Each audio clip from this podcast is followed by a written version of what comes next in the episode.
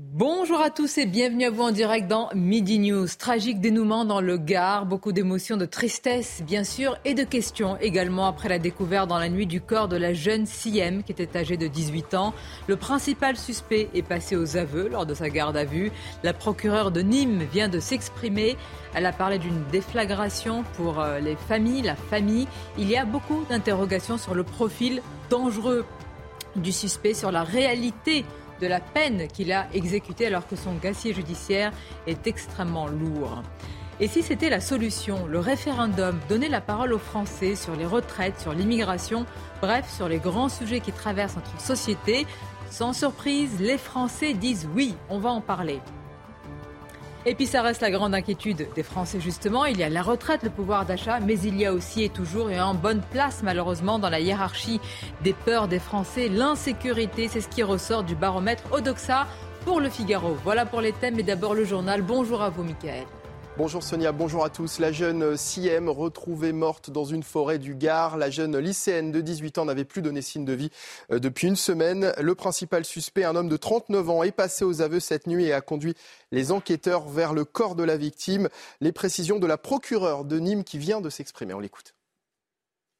Il indiquait avoir tué la jeune femme dans le cadre d'une dispute liée à leur relation amoureuse alors même qu'il s'était retrouvé la nuit des faits en toute intimité. Il faisait ses déclarations pour elle, pour sa famille et pour sa conscience. Il indiquait le lieu où se trouvait le corps, à savoir un endroit isolé aux alentours de la Grand Combe. Une information judiciaire était immédiatement ouverte et le gardé à vue était mis en examen des chefs d'arrestation, enlèvement, séquestration ou détention arbitraire sans libération volontaire avant le septième jour. Quelles sont les peurs des Français en 2023 C'est le sujet du dernier baromètre Odexa fiducial pour le Figaro. On y apprend notamment que 6 Français sur 10 se sentent souvent ou de temps en temps en insécurité. Les détails avec Sophia Dolé.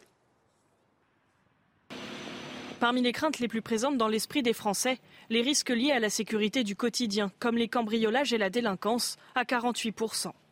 Suivent les risques terroristes à 39% et ceux liés à des manifestations violentes à 38%.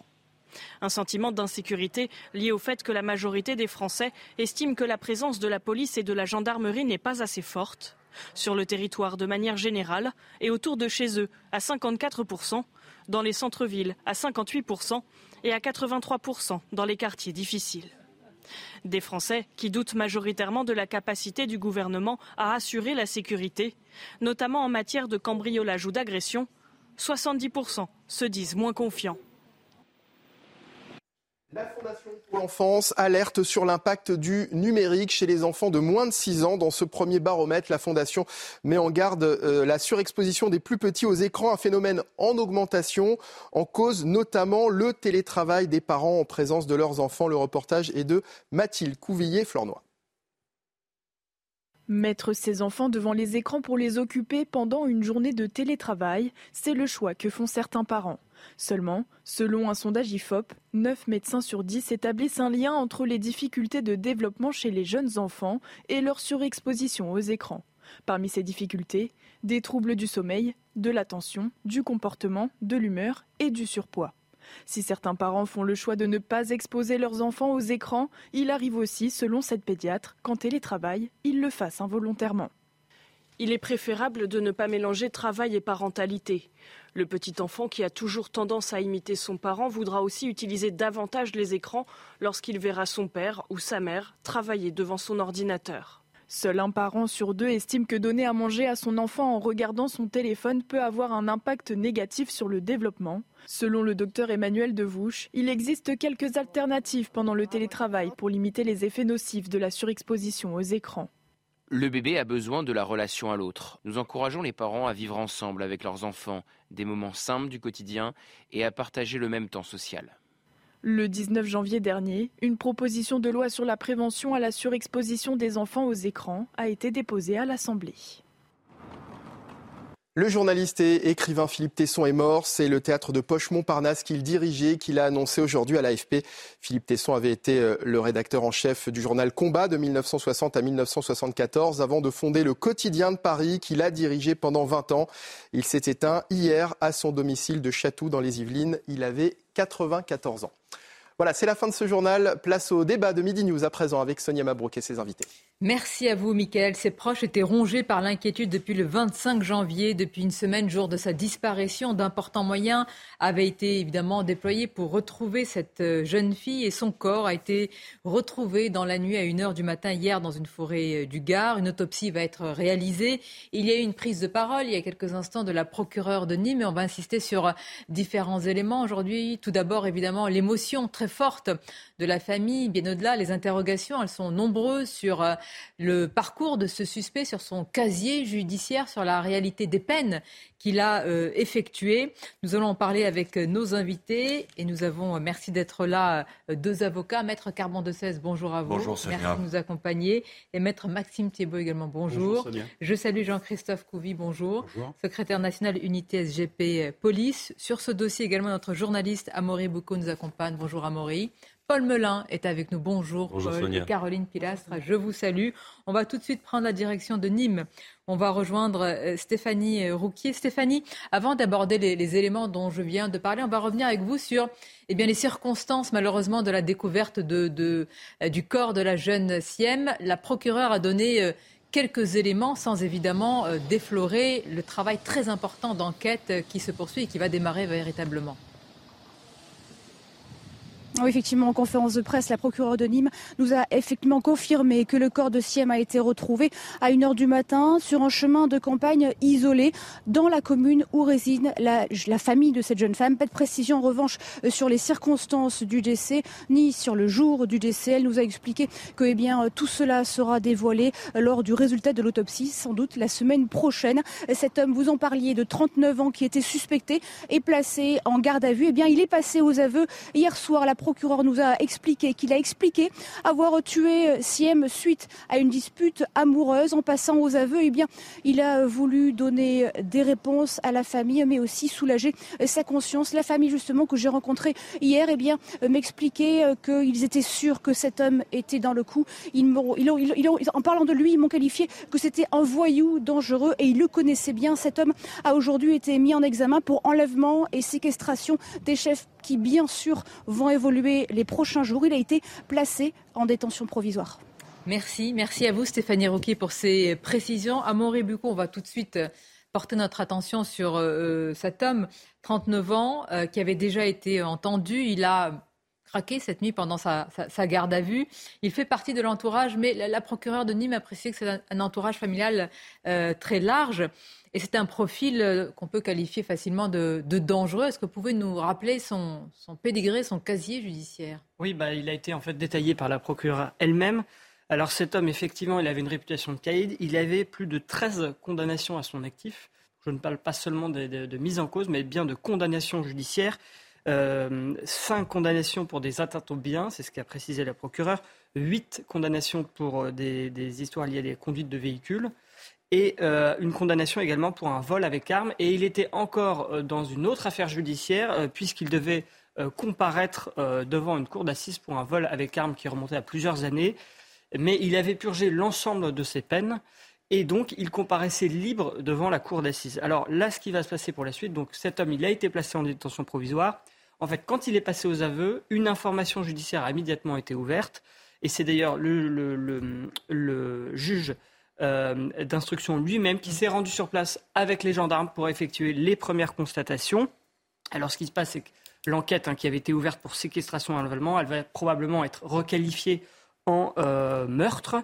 Euh, le mobile, hein, on l'a dit, reste encore à déterminer, puisqu'on a la version eh bien, du mise en cause, mais on n'a pas forcément la version. Il met en avant cette relation amoureuse Exactement. et euh, ce, ce- ce drame euh, qui Voilà. serait intervenu selon lui après une dispute. Exactement, mais euh, comme la victime est décédée, Bien bien, évidemment. on n'a pas sa version, ce qui rend le travail des, de la gendarmerie et des investigateurs, enfin des enquêteurs très important, et notamment l'autopsie. L'autopsie, on, on l'a dit, hein, ce sera seulement la semaine prochaine qu'on aura les résultats. Et puis, ce qu'il faut noter aussi, c'est qu'il y avait deux personnes placées en garde à vue dans cette affaire. L'homme dont on a parlé qui est passé aux aveux, mais aussi une femme qui, elle, était soupçonnée d'avoir des informations sur la localisation euh, du corps de Siem. Cette femme, elle a finalement euh, été libérée et il n'y a plus de soupçon de complicité à son encontre. Bien. Quand vous dites qu'il a euh, exécuté les, les, peines, Jean-Christophe Couvi, il y a eu des aménagements de peines. Rappelons qu'elles ne sont plus automatiques, mais il y a eu des aménagements. C'est-à-dire qu'il a été condamné, je crois, il y a une peine pour de 12 ans. Ça veut dire qu'il n'a pas effectué ces 12 ans. Nous sommes d'accord. Oui, nous sommes d'accord. Effectivement, avant, euh, il y avait des remises de peine automatiques. Euh, c'était un peu comme une ristourne, j'allais dire, euh, commerciale. Hein. C'est-à-dire que vous n'avez même pas commencé à faire votre peine, que déjà vous saviez que vous ne la ferez pas en intégralité, puisqu'il y avait un système de, de mois par rapport au, au nombre d'années où vous devez théoriquement passer en prison. Donc ça, ça a été supprimé déjà heureusement. Et après, bah, effectivement, il y a tout un système qui fait que quand on se comporte bien, on demande des remises de peine euh, avec les avocats d'ailleurs qui, qui, assistent euh, les, prévenus. Euh, c'est un droit, donc la loi le permet. Donc la vraie question, c'est si la loi le permet, bien sûr qu'on peut le faire. Donc à, voir au législateur maintenant, c'est au législateur aussi de, de j'allais dire, de mettre un peu le nez dedans et de voir comment comment ça se passe. Mais euh, c'est ce que les Français nous disent tous, en fait, par rapport à ça. On ne comprend pas que quand quelqu'un est condamné, par exemple, à 10 ans ou 12 ans ferme, il ne fasse pas la totalité euh, de, son temps de prison et qu'il sorte, euh, peut-être souvent, ça arrive même des fois, à la moitié de sa peine et qu'il commette d'autres infractions alors qu'en fait, il aurait dû être en prison. Bah, ça, c'est le droit français. Oui, vous relayer les Français et nous tous, les citoyens. Qu'est-ce qui prime? Est-ce que c'est la réinsertion ou c'est la protection des Français et de la société? Maître Carpentès, qu'est-ce qui prime quand on a un profil aussi dangereux? Oui, Écoutez, euh, d'abord, il ne faut pas confondre euh, aménagement de la peine et réduction de peine. Hein. Euh, la réduction de peine et son aménagement sont deux choses différentes. Donc, quand on accomplit sa peine autrement, par exemple avec un bracelet, on continue à accomplir sa peine. Ce n'est pas une réduction de peine, c'est une mmh. modalité différente pour accomplir la peine. L'immense question que vous posez, de, et d'ailleurs la réforme qui est rentrée en vigueur le 1er janvier 2023 en tient compte, c'est pourquoi il y aurait de l'automaticité à réduire la peine. Quelle était la philosophie du texte précédent? C'était un contrat qu'on passait avec les détenus en disant on va favoriser votre réinsertion pour essayer de, diminuer le risque de récidive. compris la philosophie, mais euh, quand il y a autant de coups de canif dans le contrat, qu'est-ce qui vaut le contrat? Qu'est-ce qui vaut la parole de ces gens par rapport Le contrat ne vaut plus rien et à ce moment-là, les modalités d'exécution de la peine qui ont été accordées sont réduites à néant et la personne retourne en détention. Voilà ce qui se passe dans ces cas-là. Il ne faut pas euh, partir d'un cas particulier aussi dramatique, euh, on pense à Siem, à sa famille, mais non, pour en faire une généralité. Carbon de 16, quand il y a eu le drame terrible de Lola, on a dû parler de la question des OQTF. Quand il y a le drame terrible de Siem, je suis, euh, on est d'ailleurs, on doit s'interroger sur une, on doit s'interroger des aménagements de peine. Vous avez raison, mais la réponse n'est pas facile, Sonia, parce que c'est pour ça qu'il y a un débat, vous allez tous vous exprimer. aussi mettre en danger la société dans son avenir que euh, de réduire euh, le criminel à, un statut bestial. Mais moi, je ne dirais jamais sur ce plateau qu'il y aurait eu une vie euh, qui aurait été préservée. Je ne sais pas ce qui serait passé. Je ne tiens pas ce genre. Oui, mais enfin, il y aurait peut-être plus de chance s'il était encore en prison. Peut-être, mais on ne sait pas. Bah. Beaucoup plus. Bah, c'est un fait. Je, suis désolée de, mais ce qui, ce qui nous bloque en fait, enfin le sujet, le sujet, c'est la récidive. C'est-à-dire qu'on n'arrive pas, dans, un, dans, dans nos pays actuellement, on a un souci avec la récidive. C'est-à-dire qu'on se rend compte que toutes les peines de prison, tous les aménagements de peine, les réductions de peine, qui sont censés donner des messages euh, justement aux délinquants en disant voilà, on vous fait confiance, vous avez un contrat, mais le contrat, ils ne le comprennent même pas. Ils comprennent pas parce que pour eux, euh, c'est un abus de faiblesse. C'est-à-dire dès lors qu'on leur laisse le, non mais c'est vrai, dès lors qu'on leur laisse le choix de, de dire on vous allez, on va vous réduire vos peines, eux ils comprennent que la justice est faible. C'est comme ça qu'ils comprennent. C'est très binaire hein, la délinquance. Vous entendre. Je vous propose d'écouter, mais on, on, va, on va s'y attarder parce que il y a l'émotion et ça je voudrais vraiment insister là-dessus parce que là j'arrive tout de suite avec les questions, même me paraissent légitimes. On va écouter la, la procureure euh, de Nîmes à ce sujet, justement sur, sur ce profil. Le mis en examen, âgé de 39 ans, est déjà connu des services de justice. Son casier judiciaire porte mention de cinq condamnations pour des faits d'atteinte aux biens et de huit condamnations pour des faits en lien avec la conduite de véhicules. Il porte en outre mention d'une condamnation pour des faits de vol avec arme pour lesquels il a été condamné le 2 avril 2015 par la Cour d'assises du Gard à 12 ans de réclusion criminelle, peine exécutée à compter du 21 septembre 2012. Il devait comparaître le 1er février 2023 dans le cadre d'un procès d'assises pour des faits de vol avec usage d'une arme. Il avait fait l'objet d'une détention provisoire d'une durée de trois ans, simultanément à la peine purgée de 12 années. Est-ce que ce n'est pas, oui, c'est un cas particulier, mais pour euh, la famille, c'est, voilà, c'est, le cas, c'est leur vie. Donc moi, la question que je pose, est-ce que c'est pas l'échec patent, édifiant de la réinsertion? Enfin, il a cinq condamnations, c'est bien ça, Maurice, liées à, des euh, dégradations, enfin, quelque chose sur les biens, euh, huit sur les voitures, et puis quelque chose avec vol avec armes. Le plus grave, hein, disons Déjà, si ce n'est pas un profil dangereux, maître euh, Thiebaud, qu'est-ce qu'on appelle la dangerosité d'un individu? Il est manifeste que c'est un échec. Il a tué une jeune fille. Donc forcément, c'est un échec. Mais un échec de qui? À quel moment? La procédure d'application des peines est tellement complexe, parce que c'est ça aussi que les gens doivent comprendre. L'accompagnement euh, d'une personne condamnée, c'est quelque chose de très complexe. L'application des peines, c'est très compliqué. Pourquoi le procureur n'a pas fait appel de la décision du juge d'application des peines, éventuellement? Pourquoi il y a eu telle décision de prise? Pourquoi l'aménagement était celui-ci? Il y a tout un ensemble qu'on ne connaît pas, parce qu'en réalité, on découvre ce dossier en regardant avec vous euh, les différents. Ma question est simple. Pourquoi la, durée de la peine, elle n'est pas respectée? C'est ça. Mais c'est tout, c'est ça. La, peine, elle est appliquée. Elle est appliquée avec un aménagement qui est. Oui, donc qu'on ne dise pas qu'il euh, est condamné à 12 ans, en fait, personne ne l'est fait. Ce sont des juges, dans le cadre d'un débat contradictoire, qui ont pris cette décision. Donc oui, on peut faire que, malheureusement, l'aveu de l'échec, parce qu'on se rend compte qu'il y a une jeune fille qui est décédée, mais personne, premièrement, pouvait savoir qu'il allait tuer quelqu'un. Il n'y a pas non plus des antécédents d'homicide, il faut quand même le voir. Et, et malheureusement, bah oui, on fait ce constat-là. On, ne peut être qu'en triste. Oui, on peut être que triste de cela. Bah, en fait, effectivement, quand on fait un calcul de base, hein, c'est-à-dire qu'en 2012, je suis condamné à 12 ans de prison, je dois sortir en 2024. Bon, 2015, il est condamné. Oui, il, 2015. il a commencé à purger sa peine en 2015. En 2015. Donc, 2027. 2027. On est en 2023. Et donc, ça fait quelques mois, voire peut-être des années, je ne sais pas, j'ai pas son, son CV, qu'il est déjà dehors.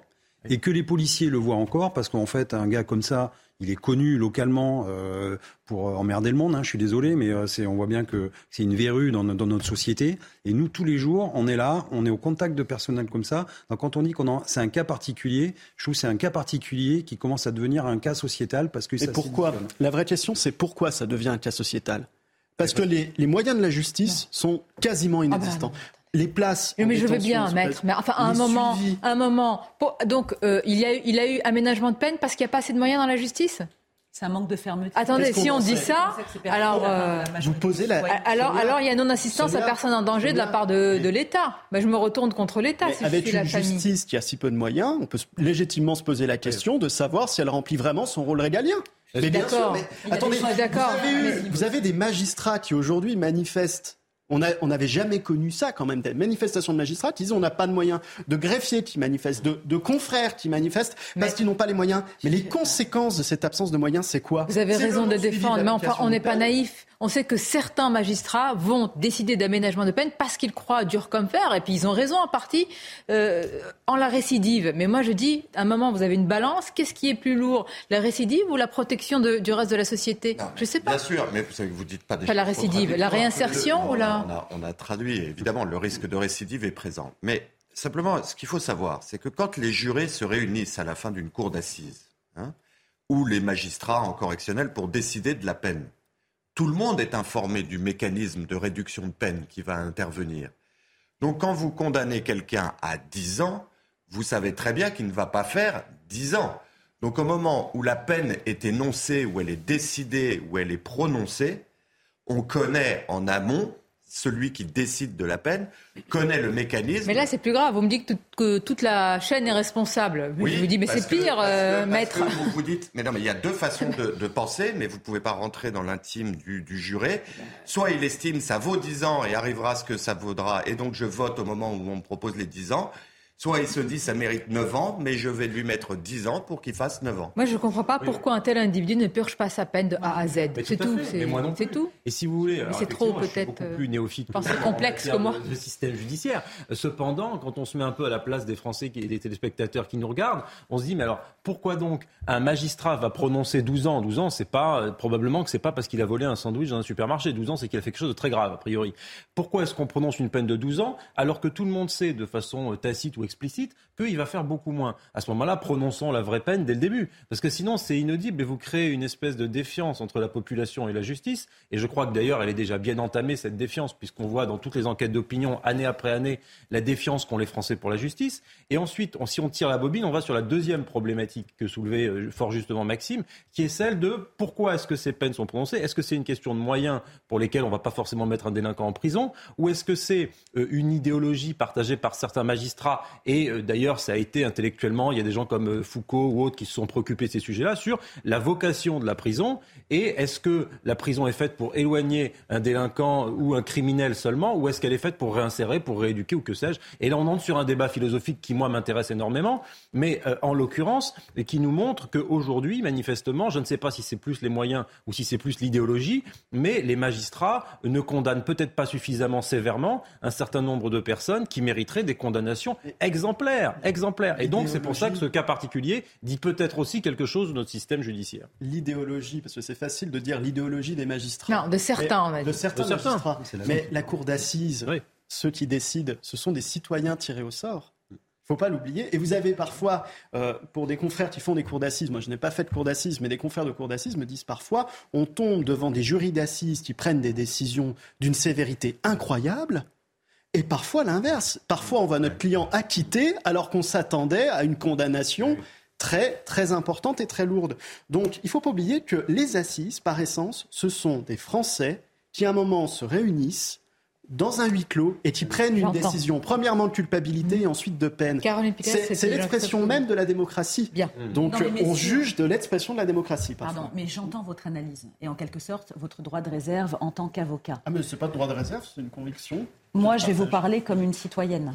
On est un peu résigné par ce genre de tragédie hein, parce que bien évidemment qu'on ne peut pas être derrière chaque individu dangereux, mais on se dit quand même qu'il y a du laxisme, d'où la défiance dont vous parliez, Paul, vis-à-vis de la société. Parce que si des peines sont aménagées pour ce genre de personnages, mais on marche sur la tête. C'est ça. Parce que le principe de l'aménagement, c'est pour lui. Bien sûr, parce qu'il y a une résignation sociétale aussi. Parce que cette petite Siem, ça pourrait être notre sœur, ça pourrait être notre amie, ça pourrait être notre fille.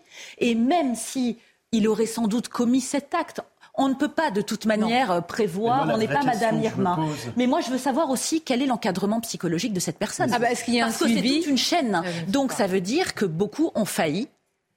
Il y a cette tragédie. On n'a pas ces détails hein, sur le suivi euh, à Maury. Et... Non, non, effectivement, là, on découvre en fait, euh, on va dire pas une affaire dans l'affaire, mais on découvre effectivement le profil du mis en cause à l'instant, puisque qui avait déjà été entendu une première fois. Hein. Euh, me semble-t-il, non. Il n'a pas été entendu tout au long de, de, ah, l'enquête. Durant sa garde à vue Oui, bien sûr. Bien sûr, oui, oui. Tout Très bien. D'ailleurs, s'il est passé aux aveux dans la nuit, peut-être qu'il était, c'est peut-être à un moment où il était interrogé. Euh. Et on rappelle sa version à lui, c'est la version d'une relation euh, amoureuse. Quelque part. Ah, lui, ce qu'il dit, c'est voilà, on, avait un différent affectif, sentimental, amoureux, comme on veut, et donc il l'aurait étouffé par erreur, enfin par accident en tous les cas.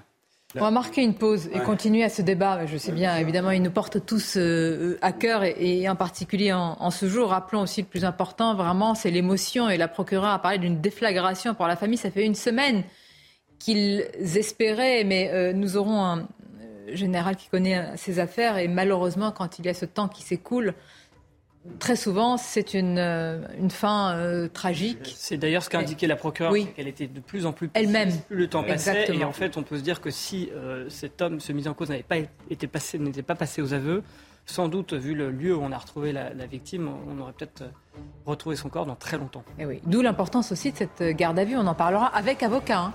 c'est ça? Sûr. Courte pause et on en parle. Mm. Tout le long, la garde Merci d'être avec nous. Beaucoup de sujets dans Midi News. Nous allons reparler des mobilisations contre la réforme des retraites. Et puis, euh, et si c'était la solution, le référendum, qu'en pensez-vous? Mais tout d'abord, on va insister sur ce tragique dénouement dans le Gard avec le corps retrouvé de la jeune Siem. On va insister sur le profil du euh, suspect, puis sur les éléments de l'enquête, en tous les cas tels qu'ils ont été euh, dévoilés par la procureure de Nîmes. Mais tout d'abord, le rappel des titres. L'inquiétante disparition d'une étudiante à Brest. La jeune fille de 20 ans n'a plus donné signe de vie depuis dimanche. Ce matin-là, des images de caméras de surveillance la montrent marcher seule dans la rue. Des images que les enquêteurs ont diffusées dans un nouvel appel à témoins. Les supermarchés épinglés par le réseau Action Climat qui estime que la grande distribution constitue un frein à la transition vers une alimentation durable, notamment en incitant à la surconsommation de viande et de produits laitiers. La fédération d'associations a étudié pendant un an les actions des principales chaînes de supermarchés français. Aucun n'a de note supérieure à 10 sur 20. Et puis à Kinshasa, le pape a été accueilli par des dizaines de milliers de jeunes Congolais. C'est à bord de sa papa mobile que le chef spirituel de l'Église catholique est arrivé au stade des martyrs en saluant et bénissant la foule. Des milliers d'adolescents, étudiants, mais aussi des parents étaient présents dans l'espoir d'un message de paix et de réconciliation dans ce pays très catholique rongé par des violences meurtrières. Merci à vous, euh, Michael. Le corps de la jeune Siem a été retrouvé cette nuit aux alentours d'une heure du matin. La jeune fille avait communiqué une dernière fois avec ses amis à minuit avant de sortir et de rejoindre une personne, semble-t-il, qu'elle euh, connaissait. Euh, le garde à vue a donc avoué. la procureure a précisé qu'il avait des liens élargis avec la victime, puisqu'on avait parlé du fait qu'il était l'ex-mari de la de la cousine de, la jeune Sienne. Nous sommes avec le, général Daoust, ancien directeur du pôle judiciaire de la gendarmerie. Merci d'être avec nous, François Daoust. Je voudrais insister avec vous à présent sur euh, l'enquête et j'allais dire le travail extrêmement euh, méticuleux véritablement qui va maintenant euh, se nouer euh, être mis en œuvre pour démêler le vrai du faux et pour aller, j'allais dire, dans le cœur des, relations, des passions euh, humaines, pour savoir si véritablement cette relation amoureuse évoquée par ce suspect euh, a eu lieu. Oui, tout à fait. Dans un premier temps, la première partie de l'enquête, sous l'autorité de la procureure de la République, c'était retrouver, si, possible vivante, euh. Ça, c'était la première chose. Avec plusieurs hypothèses, vous avez, on a pu le découvrir. Est-ce que c'était lié au grand banditisme? Est-ce que c'était autre chose, etc.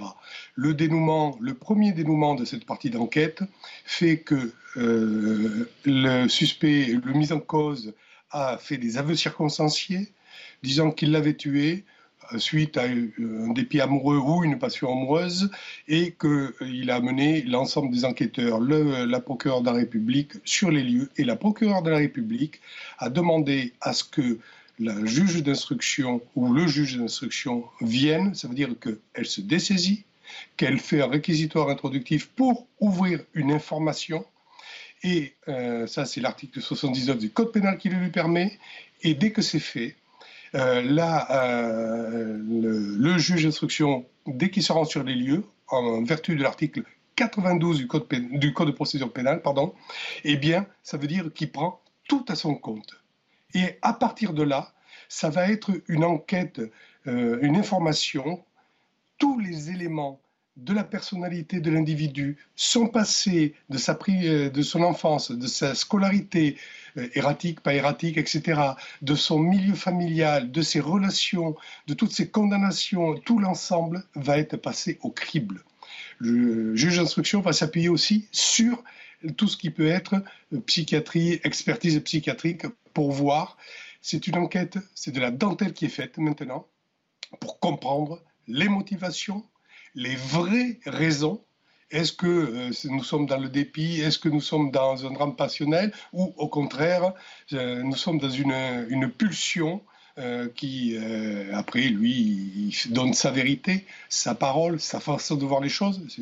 Mais le, juge d'instruction va devoir décortiquer tout ça pour permettre une qualification des faits au plus juste de la vérité. Bien sûr, et général, on peut aussi saluer, alors le mot ne convient pas parce que c'est un dénouement évidemment euh, tragique et effroyable, mais tout le travail en, amont hein, de recherche qui a été fait, ce sont des moyens considérables qui ont été déployés. Et puis, il y a eu déjà les premières suspicions hein, sur, sur cet homme, puisqu'il a déjà été entendu, et c'est au cours hier d'une autre, donc de la deuxième garde à vue, qu'il a craqué ou, ou, avoué. En tous les cas, l'étau s'est resserré et tout euh, maintenant va se mettre en place pour, pour ce que vous dites. Tout à fait. Alors, la, première fois qu'il est entendu, les enquêteurs l'entendent comme témoin. Le gros avantage, c'est que, un, même s'il est dans le collimateur où euh, il y a des, des raisons de s'intéresser plus à lui, l'entendre comme témoin fait qu'on n'est pas limité par le temps et ce temps euh, d'audition ne sera pas défalqué lorsqu'il y aura une véritable garde à vue. Ça permet d'avoir des premiers éléments intéressants et ça laisse les équipes d'enquêteurs travailler discrètement euh, sur l'ensemble de, l'affaire, dont l'hypothèse de se mise en cause maintenant, de mise en examen, euh, plutôt que de le laisser de côté. Et quand il est interpellé pour la garde à vue, c'est que les enquêteurs ont ramené suffisamment d'éléments pour le mettre en cause. Et là, on commence à compter euh, le temps, les 24 heures, plus 24 heures, etc.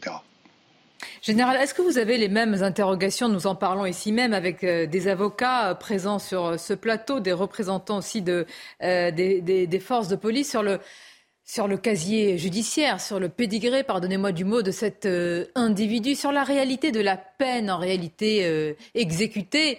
Peut-être ce sont des interrogations que partage la famille, mais qui sont dans un deuil et une émotion terrible. Mais elles sont légitimes, ces questions, pour vous? Alors là, il faudra en parler aussi aux, élus de la République. Pourquoi? Parce qu'en regardant, euh, c'est vrai qu'il y a une réitération de faits, mais surtout il y a de la récidive et il y a une progression dans son parcours criminel de petites peines, de petits éléments, on en est aux violences avec armes, au euh, vol avec armes, donc on voit bien qu'il y a une, gradation. Euh, quand on regarde les peines auxquelles il a été condamné et l'exécution des peines, elles correspondent parfaitement au quantum et à la réalisation de la peine telle que prévue par le Code de procédure pénale en la matière. Donc, avec les réductions de, peine au fur et à mesure, pour bonne conduite, pour euh, euh, sans aucun problème, réduction automatique, qui font que, au lieu d'une peine, une peine de 20 ans, eh bien, on ne fera jamais 20 ans. On fera euh, à peu près un peu, un peu plus que la, que la moitié, mais c'est comme ça.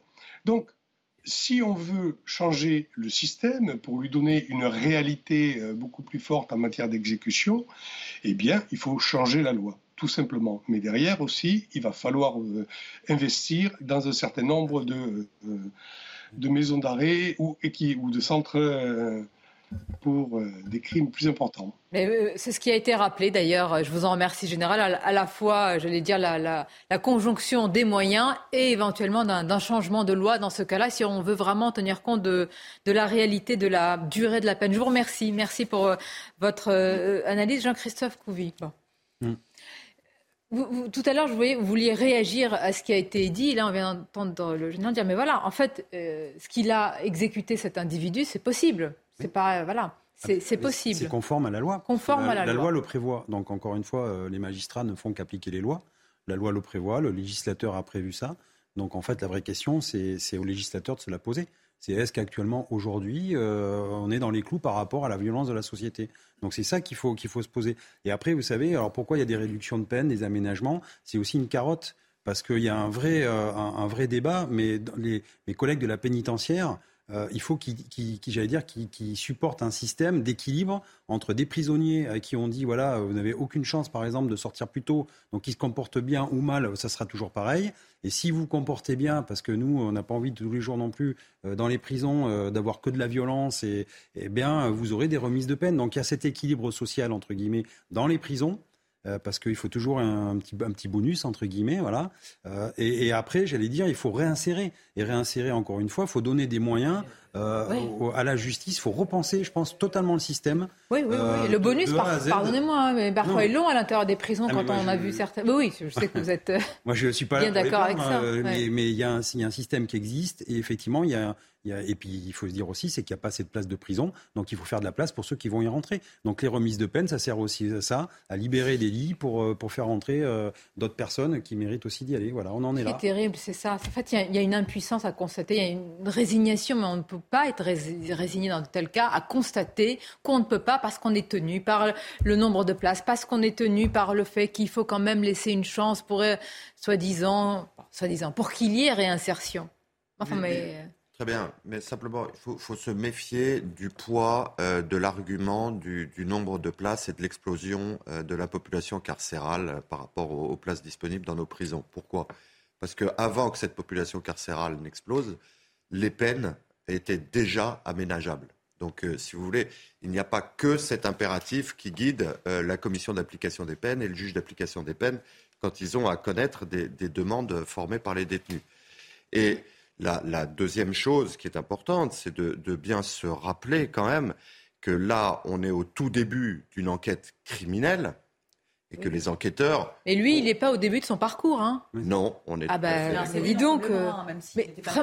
c'est impressionnant quand même. Euh, bien sûr que le, cursus est impressionnant, mais si vous voulez, c'est pas parce que quelqu'un a des mentions, par exemple, de conduite sans permis et d'atteinte au bien sur son casier judiciaire que vous pouvez prévoir. Vol avec armes, ça commence à faire lourd, maître. On est tout à fait d'accord. Je ne vous dis pas qu'il faut regarder ça de haut. Mais si vous voulez, le drame qu'a vécu Siem, que vit sa famille aujourd'hui, leur deuil, n'est pas forcément prévisible. Parce que là, il s'agit d'une atteinte aux personnes et qu'il s'agit d'une escalade. Je suis d'accord avec vous. Alors, ce n'est pas, prévisible et personne n'est Madame Irma et encore moins les magistrats. Mais dans ce cas-là, pourquoi le principe de précaution ne prend pas le dessus en disant, compte tenu euh, eh bien, de la dangerosité de cet individu. Parce que, le principe de précaution, il va générer de l'insécurité. Pourquoi? Ah bon? Oui, parce ah bon, que. Il ne protège pas la société? Parce que moi, je pensais que le principe de précaution, c'est partout, hein, dans tous les domaines, mais sauf euh, quand il s'agit de la sécurité. Non, non, non, parce qu'un détenu à qui on n'a pas tendu la main, il se réinsérera beaucoup moins bien. Il ira beaucoup plus vite sur, ce qu'on appelle en droit littéraire. Il passe pas. Il passe pas.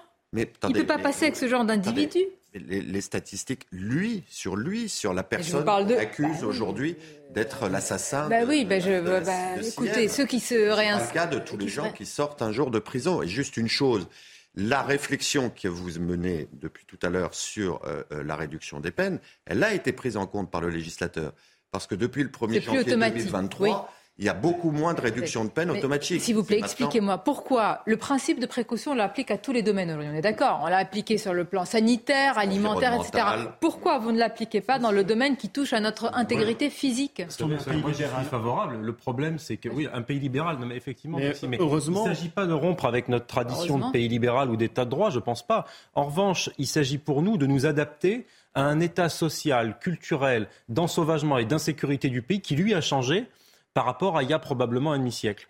Donc, certaines réflexions que l'on avait dans les années 60, 70 sur la façon dont on peut davantage réinsérer, sur les prisons semi-ouvertes, sur des choses dont on s'inspirait d'Europe du Nord, etc., etc., tout ça doit être reconsidéré à l'aune de l'état de dangerosité de nos rues et de la complexité de cette, de cette flambée de l'insécurité dans le pays. Enquête d'opinion après enquête d'opinion, on voit bien ce que ressentent les Français. À la différence d'Éric Dupont-Moretti, je ne pense pas que ce soit un sentiment, je pense que c'est une réalité. Et donc, on doit mettre en place un arsenal juridique qui suive. Parce que là, aujourd'hui, la justice, on a l'impression, euh, en français, en citoyen français lambda, on a l'impression que le système judiciaire, il suit moyennement, que la police fait son travail, que la gendarmerie fait son travail. Il ne s'agit pas de que là, le législateur plus dur plus, plus méchant, ne pas croire à la réinsertion. Il ne s'agit pas de ça. Il s'agit de... Vous le savez mieux quoi, c'est un droit à la protection. Ah Est-ce que vous pensez que cette jeune femme a bénéficié d'un droit à la protection avec un individu aussi dangereux qui gravitait autour d'elle? Mais bien sûr que non, mais tous les Français ne bénéficient pas du droit à la protection. mais pourtant. Euh, pour, plusieurs raisons. La première. On a le droit à ce droit.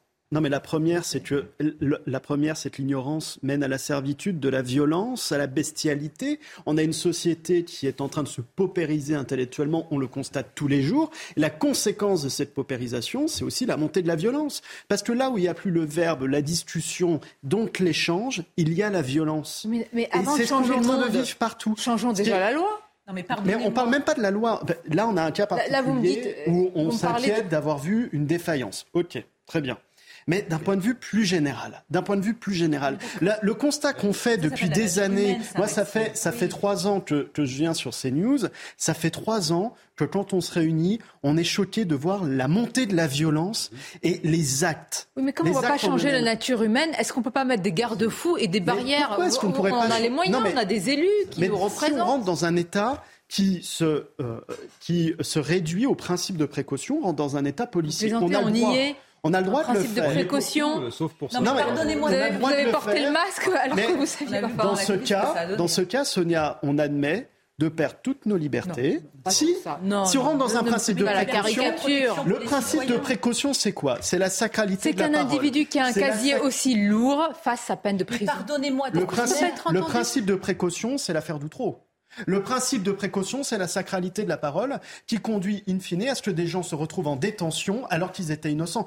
Il faut parvenir à trouver une efficacité dans la préservation de la sécurité des Français. Vous d'une affaire où il y avait des enfants, parce que c'était la parole des enfants qui était considérée comme sacrée et où il y avait euh, un juge qui a été Burgo qui est parti dans... C'est même pas une histoire de principe de précaution, c'est un principe d'efficacité. Sauf que l'efficacité... Et moi, je vous parle de la protection mais, oui, mais la protection, elle aurait été assurée s'il y avait un vrai suivi de cette personne. loin de moi l'idée de vous faire un procès d'intention, d'autant que je vous apprécie beaucoup et vous le savez. Mais honnêtement, en tant que citoyen, ça n'est plus inaudible ce genre de discours. On se dit, il y a une peine qui est prononcée, il a été condamné, et même s'il y a une réduction de peine qui est euh, moins importante qu'auparavant, elle existe. Moi, je ne veux pas entendre parler de carottes ou pas de carottes. Cette jeune fille est morte parce qu'il était très dangereux. Oui, parce que l'erreur ne tombons pas dans l'excès c'est que la, peine prononcée, il n'y a pas eu de réduction, il y a eu un aménagement. Quand on a prononcé cette peine, et, mon confrère Carlos Ça a été tellement aménagé qu'il était en liberté en train de se promener, alors qu'en 2027, il devait être... Quand on a prononcé cette peine, Paul, Paul, assise, hein. Paul quand cette peine a été prononcée, elle a été prononcée par des magistrats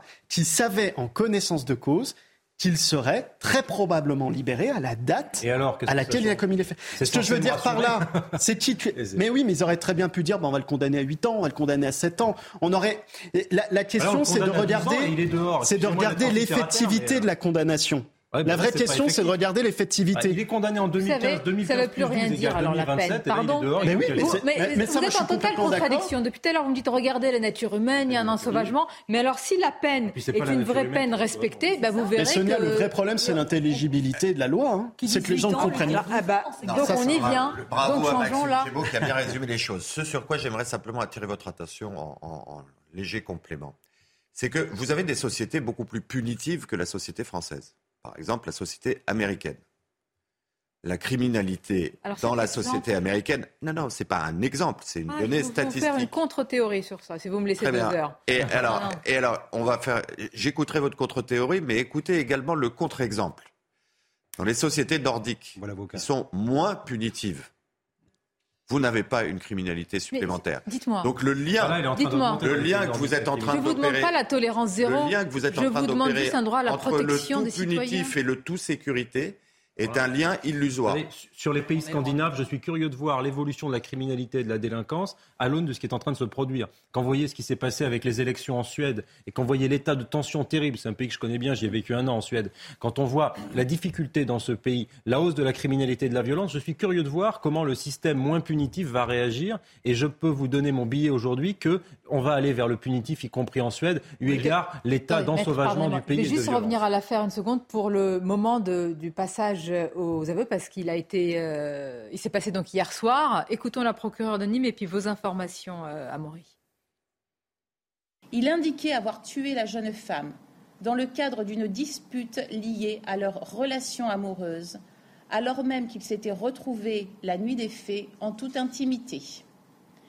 Il faisait ces déclarations pour elle, pour sa famille et pour sa conscience. Il indiquait le lieu où se trouvait le corps, à savoir un endroit isolé aux alentours de la Grand Combe. Une information judiciaire était immédiatement ouverte et le gardé à vue était mis en examen des chefs d'arrestation, enlèvement, séquestration ou détention arbitraire sans libération volontaire avant le septième jour. Alors que s'est-il passé hier dans la nuit? Donc pour compléter ce que dit la procureure, une fois donc l'information judiciaire a été ouverte, c'est le juge d'instruction lui-même qui s'est rendu avec les gendarmes pour faire les premières constatations et trouver et constater la présence du corps euh, de la jeune Siem. Euh, euh, le gardé à vue a donc été mis en examen et placé en détention provisoire. Le mobile reste encore à déterminer. On l'a entendu, lui a dit que c'était un différent amoureux, affectif. Mais la, victime étant décédée, maintenant c'est aux enquêteurs de, confronter la version du mis en cause avec la réalité des faits, c'est-à-dire notamment l'autopsie. L'autopsie, les enquêteurs devraient en avoir connaissance la semaine prochaine, le temps que le médecin légiste fasse son travail. Euh, et puis, qu'est-ce qu'on peut dire d'autre? Eh bien, la deuxième, il y avait une deuxième personne placée en garde à vue euh, qui a été euh, libérée finalement. Cette personne a été jugée finalement pas non complice de l'affaire. Et puis, il y avait aussi une piste hein, qui avait été envisagée un temps. D'extorsion d'argent, oui. Celle-ci est a priori écartée. En tous les cas, la procureure n'en a pas parlé dans sa conférence de presse, donc a priori, ce n'est plus d'actualité. Euh, et ce qu'on peut dire maintenant, c'est que bien l'enquête, les investigations rentrent dans une nouvelle phase. La première phase, c'était retrouver le plus rapidement Siem, euh, si possible, avant son décès. Maintenant que le corps a été trouvé, eh bien, euh, les investigations vont se porter sur le déroulé des faits, comment elle est morte, pourquoi, et essayer de comprendre tout ce qui s'est passé. Donc le vrai gros travail de l'enquête démarre maintenant. Exactement. Ne serait-ce que savoir s'ils étaient vraiment amoureux l'un de l'autre. C'est la première chose que les enquêteurs vont vérifier évidemment. Je peux peut-être aussi préciser donc sur le profil euh, du, principal mis en cause, euh, le, procureur a détaillé euh, différents points. Donc cet homme, il est âgé de 39 ans, il avait une mauvaise réputation judiciaire, si on peut dire.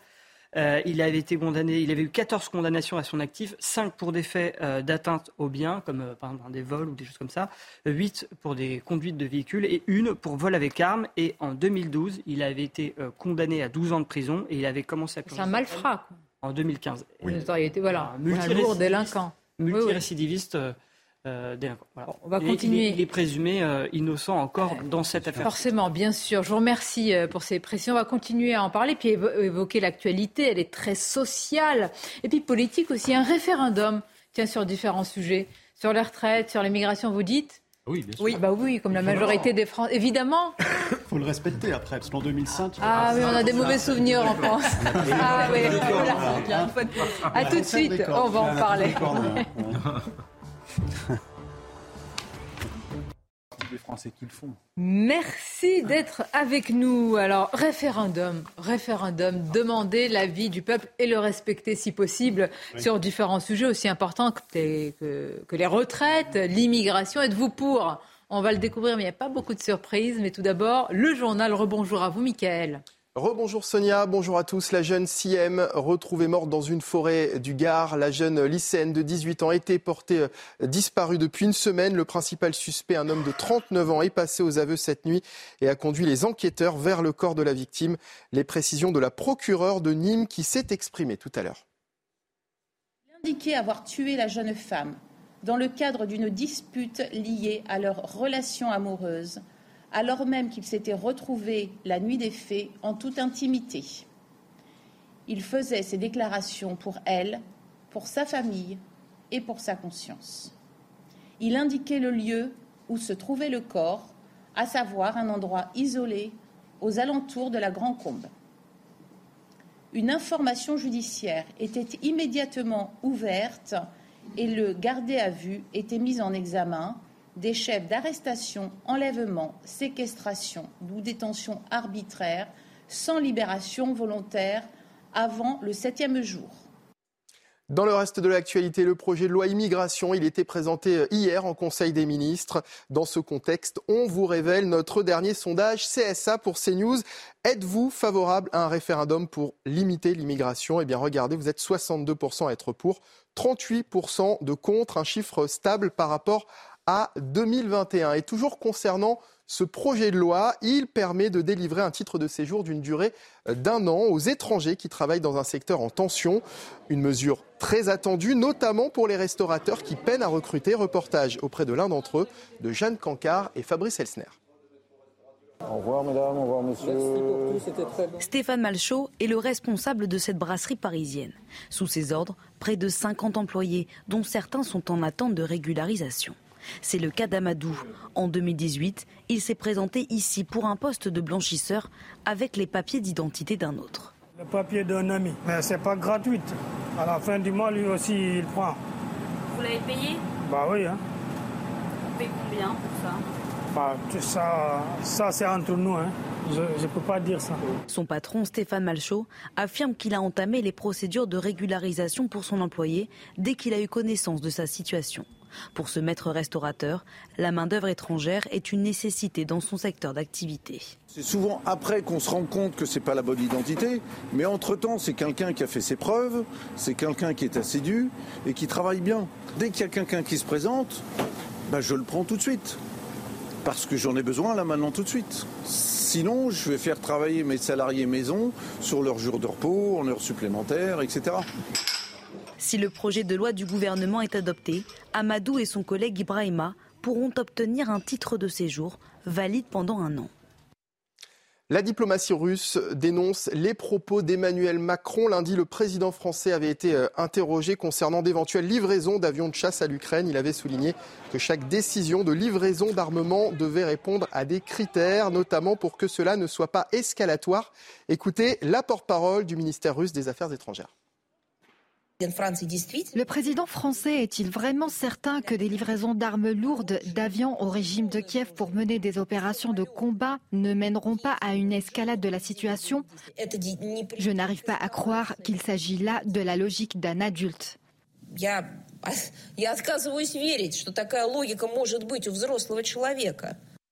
Et puis en Australie, l'effigie des souverains britanniques va disparaître des billets de banque. Sur le nouveau billet de 5 dollars, le portrait d'Elisabeth II va être remplacé non pas par un portrait du, roi Charles III, mais par un motif honorant la culture autochtone. Le billet de 5 dollars australien était jusqu'ici le dernier sur lequel figure encore l'effigie d'un monarque britannique. Dans un instant, la suite des débats de Midi News avec Sonia Mabrouk et ses invités. Mais d'abord, un mot de sport euh, avec Kylian Mbappé blessé hier soir à Montpellier. On voit ça avec Robin Puel. Votre programme avec les déménageurs bretons, des déménagements d'exception. On dit chapeau les bretons. Information sur déménageurs-bretons.fr.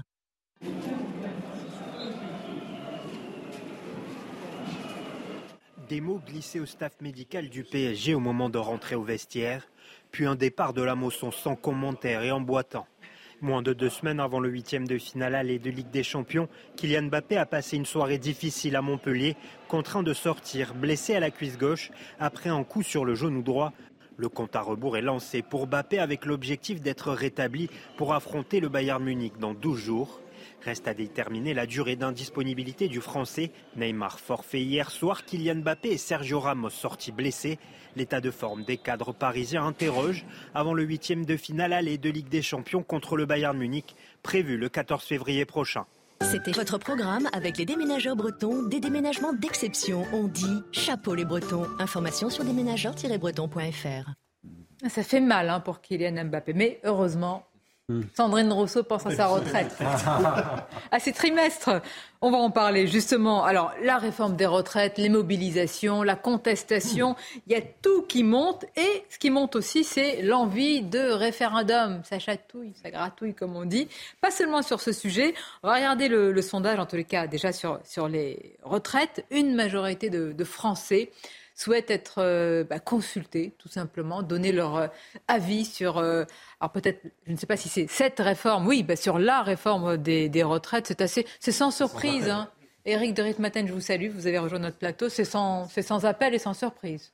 C'est sans surprise, mais d'un autre côté, si vous demandez à quelqu'un ce que vous avez accepté de baisser votre salaire, il va dire non. Oui.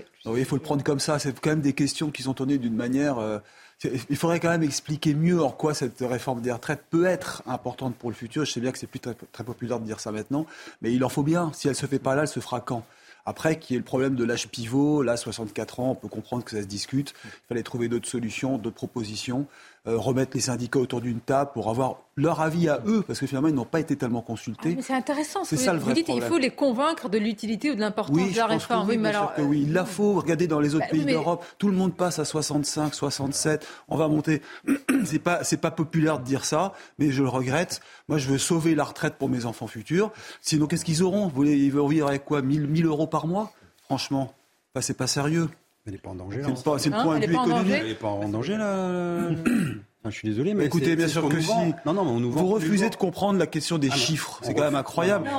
avec la, démographie, la démographie, c'est peut-être ça, ça c'est autre chose. Il y a, les chiffres, la démographie et le financement. Si vous n'avez plus de financement, est-ce que alors moi ça m'est égal si l'État euh, accepte de payer toute sa vie pour les retraites des gens. On n'a qu'à faire comme en Angleterre. L'Angleterre, vous avez un fonds minimum, il touche 700 euros par mois minimum. Et après, les Anglais se débrouillent pour leur retraite par capitalisation. Faisons ça en France. Disons aux Français, vous n'aurez plus que 500 euros par mois ou 600 euros et après débrouillez-vous euh, pour faire votre propre retraite. C'est ça que vous voulez Ah, vous nous l'avez énervé là. Ah, vous l'avez énervé. Alors vous lui répondez parce que vous faites partie euh, des manifestants. Les réformes sont impossibles. Eric. Alors moi j'ai mis une pièce dans le jukebox, hein, mais je suis désolé, mais euh, en, fait on nous vend toujours la catastrophe annoncée en disant ça y est le, régime s'effondre, tout s'effondre. Bon, il y a eu le, le corps, effectivement le, le Conseil d'orientation des retraites qui a fait qui a fait un rapport. les grands spécialistes nous avaient prévu qu'en 2021-2022 euh, bah, la caisse des, les caisses des retraites euh, déjà étaient déficitaires, c'est faux, parce que déjà on a gagné de l'argent, on a gagné 3 milliards et demi l'année dernière, euh, ou 3 milliards 1, je crois, etc. Donc c'était quand même bénéficiaire. Après, effectivement, c'est le problème des salaires.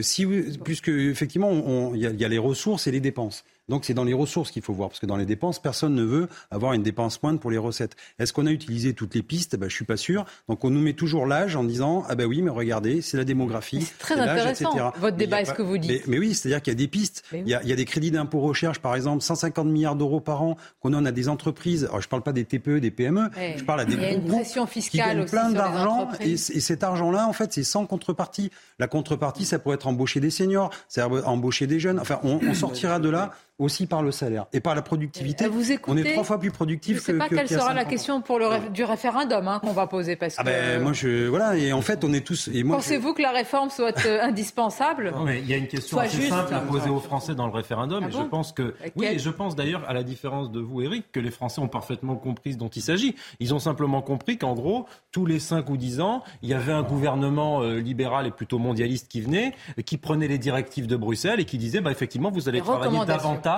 par rapport à ce que vous travaillez avant. Vous allez travailler plus. C'est basique, c'est juste ça. Vous allez travailler davantage. Donc les gens, ils l'ont compris. Vous pouvez leur faire des monceaux de pédagogie et leur expliquer qu'ils vont travailler plus comme ceci ou comme cela. Ils savent qu'ils vont travailler davantage. Et ils en ont pas envie. Donc, si vous posez aux Français la question, est-ce que vous voulez travailler davantage ou pas pour gagner plus, comme dirait l'autre, eh ben, ils donnent leur réponse. Est-ce qu'on veut travailler plus ou est-ce qu'on veut travailler autant? Eh ben là, vous aurez la réponse et vous aurez un sans filtre de la démocratie. Et ça me paraît pas très compliqué à comprendre. Vous savez, moi, j'étais, je me suis mobilisé j'étais en manifestation mardi à Toire avec pas mal de gens. On nous a envoyé une très belle photo de lui en manifestant. d'ailleurs la photo, Sonia, pour preuve. Et il y avait euh, effectivement des gens, il y avait une dame qui avait une petite pancarte et qui a dit euh, on n'a pas besoin de pédagogie, on a très bien compris de quoi il s'agit. Et effectivement, c'est le mot. Et plus vous dites pédagogie, je ne dis pas ça pour vous, Eric, c'est votre travail, vous avez raison de faire de la pédagogie, mais le gouvernement, en parlant de pédagogie tout le temps, surtout avec le Covid, mm. avec les retraites, est en train de faire l'effet inverse, qui est un effet de, dégoût de la part des Français. Voir M. Véran venir vous faire de la pédagogie, à un moment donné, vous en avez euh, jusqu'au-dessus de la cocotte minute. Donc les gens, eh ben, à un moment donné, ils se mettent dans la rue, puis disent non, on a bien compris, on ne veut pas travailler davantage, on va faire un homme. Ramer, ramer. En grec, c'est apprendre aux enfants. Alors c'est quand oui, même C'est l'infantilisation. À la rigueur, moi, je pourrais parler d'information. Oui, c'est ça, voilà. Mais moi, ce qui m'intéresse, vous êtes dans un système politique où il n'y aura pas d'élection avant bah, les européennes, c'est encore loin. Et puis, euh, on a passé les présidentielles de manière assez particulière, n'a pas véritablement eu de campagne. Donc, est-ce que le référendum pourrait être une, une respiration, un peu d'oxygène, un peu d'air dans notre système ou... Ou alors c'est démagogique, certains disent, mais non, regardez, bah, c'est démagogique en fonction de l'angle où on se place. Si c'est du côté de la Macronie, évidemment, ils trouvent ça populiste, c'est démago. Si c'est du côté des citoyens, ça ne l'est absolument pas. Parce que là où je suis en désaccord avec vous, Eric, c'est que en dehors de parler de la pédagogie, qui est un mot fourre-tout, c'est un mot poubelle depuis des années ah, avec la Macronie. Il est horrible ce mot. On ne supporte plus. On n'a pas cinq ans et demi, on comprend très bien ce qui est en train de se passer. C'est qu'il y a un manque d'humanité, pardonnez-moi. Cette euh, réforme, et eh ben, d'empathie, on va dire. Moi, je parle d'humanité, pardonnez-moi. Oui, vous savez pourquoi? Parce que dans cette réforme, on a très peu parlé hein, des classes moyennes et des personnes qui galéraient, hein, et qui sont sur le terrain mais alors pourquoi Vous croyez quoi Qu'ils ne connaissent pas Mais oui, ils je ont pense des familles, côté- ces gens, quand même. Mais je pense qu'il y a une un côté. Donc, ils l'ont pris comme étant un-. Moi, j'aimerais bien apporter un point, si vous me permettez. Oui, bien parce que sûr. Vous avez raison de soulever ce problème. Je me suis rendu compte au fil des semaines qu'on avait mis le doigt sur ce que seraient nos retraites dans le futur. Les gens ne s'en rendaient pas compte. Quand on parlait des retraites, finalement, bon, ils disaient on verra bien. Beaucoup de jeunes ne savaient pas qu'en fait, ce système était très fragile, qu'il n'était pas garanti et qu'ils auraient finalement peu, finalement, pour des gens qui ont toujours été à un niveau de, de- de salaire stable, c'est 50% de, ce, de dernier salaire. Eric, et ils se disent, les gens, en fait, ils ont découvert. C'est le très simple ce qui s'est passé. Chacun a fait son calcul. Exactement. Bon, ben, eh ben, écoutez. Et ça fait peur. Et vous me permettez- Mais c'est c'est tout. C'est pas la réforme là. non, Ça- ça fait peur. En réalité, on ne joue pas collectif. Mhm. Les gens favorables à la réforme sont ceux qui ne sont pas affectés par la réforme. Et Bah, qui ont travaillé peut-être, euh, sont ceux qui, ont gagné plus. par la réforme. Et on nous vend que le système de la retraite est un grand système citoyen de partage, Carbon. de des Mais il y a eu la. y a eu. Eh ben- eh ben, Eric, est-ce que vous reconnaissez que, le vrai. gouvernement a changé, a changé, comment dire, euh, d'argument Au début, on nous a dit euh, on va faire des économies, on va pouvoir financer l'hôpital, Ouais. euh, la justice. Oui. Et là, non, on, on s'aperçoit que c'est juste. la Moi, je comprends plus où va aller l'argent. Et sur, une, et sur une méthode de calcul qui est très différente de la réforme qui nous avait été vendue par Édouard Philippe, où on nous disait déjà que c'était la seule solution possible. Donc en matière de pédagogie, il faudrait peut-être s'interroger sur la pédagogie interne du gouvernement. Ah, Et à je peux chaque vous fois, dire dit qu'il que la- seule solution possible est celle qu'il propose, et après ça, on propose une autre. Mais Vous savez, ils auraient dû mieux la ficeler. Comme ça, quand même- on mais aurait pu entendre parler. Il fallait la penser pour la ficeler. Ils ont eu je crois qu'ils n'ont pas pensé. ça. Ils ont eu J'oserais la presque, réforme. j'oserais presque dire que la première euh, tentative de réforme, la, la réforme à point, était la meilleure. Parce qu'au moins, ceux qui gagnaient plus, qui se donnaient du mal, voyaient des points supplémentaires et pouvaient avoir. Alors que là, finalement, c'est. Oui, mais c'est un peu le système Agir Carco qui Oui, fonctionne bien. Franchement, si on prend un peu de hauteur, la dette publique, elle est à 3 000 milliards. Ah oui, bah, 3 000 milliards de dette publique. ça devient grave. Emmanuel Macron l'a fait exploser, littéralement exploser sur quasiment aucun fondement, Hmm. Ouais, sur de la spéculation. C'est 1000 milliards de plus en peu de temps. ouais. Oui. Et là, on vient parler de quoi? De 10 à 10 milliards de déficit? Et là, on est au- Alors que derrière, on a une crise mondiale sans précédent, sans précédent, avec une crispation populaire qui est incroyable, une irritation colossale. Moi, j'ai écrit un bouquin sur les Gilets jaunes en 2018. J'ai- Je suis passé aux deux manifs, j'ai ressenti la même ferveur, c'est-à-dire des classes moyennes, des gens qu'on ne voyait pas dans la rue, qui sont allés manifester. Ils sont à ça de l'explosion sociale, à ça. Et leur obstination, c'est de dire quoi? C'est que les Français n'aiment pas le travail. Mais il y a un moment, on se demande, bon, vous savez ce qu'on disait, hein, les convolets, euh, mais c'est exactement la question que je me pose, c'est pourquoi faire cette réforme maintenant? En fait, c'est un caprice. Enfin, il n'y a La pas de bon réalité- moment en réalité, Non, mais c'est vrai que là, caprice. avec la conjonction de crise. caprice. Emmanuel Macron est convaincu, Emmanuel Macron est convaincu que son quinquennat est fini s'il ne fait pas cette réforme. C'est pas un tort. caprice. Politique- politiquement, il n'a pas tort. C'est un promis à caprice. son électorat, hein, on, est, on dans une crise avec la guerre en promis à Ukraine, Bruxelles aussi. une augmentation sans précédent des prix des produits de la consommation, et on tombe à cette réforme. Et qu'est-ce qu'ils attendent? Moi, c'est- moi j'ai j'ai une véritable inquiétude sur une montée en puissance de la colère populaire, et on ne sait pas ce qu'elle peut donner. Cette réforme, elle a, elle a aucun sens. Sur mais le surtout, plan humain, sur plus le plan très et même quel que soit ce qu'on pense, plus ils nourrissent la défiance. Mais vous savez pourquoi? Parce que justement, ils ont parlé en tant que techno. Si il y avait eu un discours concret, pragmatique, en disant qu'effectivement, je vous rejoins, Eric, hein, il fallait sauver notre système des retraites. Non, mais ils et l'ont les dit. régimes par Non, mais ça- ça ne- ça Non, non, n'infuse non, non, pas. non. Ah, pardon. Il ne- Pardonnez-moi, Sonia, hein, c'est pas contre vous, évidemment, que je m'excite. hein. Mais il y a eu ce manque d'empathie, il y a eu un manque d'altruisme. Parce que moi, je vais vous dire, je suis dans la réalité, comme la majorité d'entre vous, hein, dans le très concret, hein, des métiers de service à la personne, défendant, quand je Ah suis oui. pas dans les médias, le handicap. Parlez avec un auxiliaire de vie, parlez avec un infirmier, parlez avec les aides-soignants, parlez avec les aidants, parlez avec les femmes qui ont eu ou non des carrières hachées. Elles vous diront la même chose que moi et de manière transpartisane. Cette réforme est totalement injuste pour elles. Vous voyez un policier, un pompier, un couvreur travailler jusqu'à 64 ans? Soyons un peu réalistes. C'est ça qui m'agace en fait. C'est qu'on a l'impression qu'il y a vraiment... Avez dit un mot important, transpartisan. C'est ça, C'est ça qui, devrait les inquiéter. C'est-à-dire que vous avez des députés LR qui reviennent de leur circonscription. une des clés, une des clés de la réussite de la mobilisation, ce sera cet aspect, pardon, ce sera cet non, aspect transpartisan et qui va par-delà les clivages. C'était d'ailleurs une des clés de la réussite de la mobilisation des Gilets jaunes. Mm. C'est que ceux qui ont voulu la circonscrire au début en disant oui, c'est la peste brune, c'est l'extrême droite, bah non, c'était pas ça. Après, on a dit oui, c'est l'extrême gauche, bah non, non plus. Non, ça s'appelait le peuple, en fait. Et en fait, c'était des gens d'un peu partout. Et bien là, sur la réforme des retraites, c'est pareil. Si dans la rue, vous avez cette France des sous-préfectures, cette France des classes moyennes, cette France des oubliés, de la diagonale du vide, de la France périphérique, qui se mobilise, là, le gouvernement, effectivement, et en plus, elle se mobilise de façon tout à fait pacifique, bien ordonnée, il faut le relever, avec, vous voyez, dans toutes ces sous-préfectures, ça se passe parfaitement bien, il n'y a aucun problème. Hein. Donc les gens le font avec l'intelligence des convictions, avec les mots d'ordre et en bon ordre. Et là, le gouvernement est mal parce que euh, mardi, le record de mobilisation a battu celui de 2010. Mais sûr, on a les ministres qui défilent, euh, on a les oppositions, mais aussi les ministres chaque matin euh, devant les micros. Et moi, j'ai entendu tout, j'ai vu presque on a vu au jour par jour changer les arguments. Au début, ah c'était elle est nécessaire, et puis ensuite elle est juste. D'accord, bah, elle peut être les deux, mais alors certains ministres disent qu'elle n'est pas juste. Elle n'est pas juste, mais pas vraiment. Les contredisent. Jean-Christophe Couvi. Elle est inutile parce qu'on va faire un système de vase communicant.